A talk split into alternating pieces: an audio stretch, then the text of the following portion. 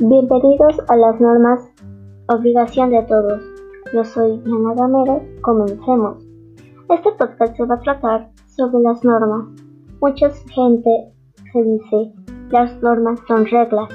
Sí, eso no es lo correcto, pero les faltó algo. Son reglas que se aplican en un solo lugar. Por ejemplo, en la biblioteca hay una regla que es la de guardar silencio, es para concentrarnos mejor. Otra gente dice, ah, yo no quiero usar normas, yo no quiero seguir las reglas, yo quiero vivir como me plazca.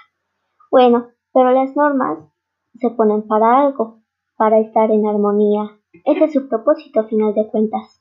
Y esas personas deben que recordar que para cada acción, cada decisión, hay una consecuencia, tanto positiva o negativa. Por ejemplo, desobedecer una regla moral sería sentirse mal consigo mismo, una social, pues rechazo social, una de la religión sería todo lo que tiene que ver con la religión, ¿no? Entonces es que te rechaza la sociedad de tu religión. O también, y la última, que puede ser más grave, la jurídica, que también se conoce como leyes. Esta tiene consecuencias depende del grado de lo que desobedeciste.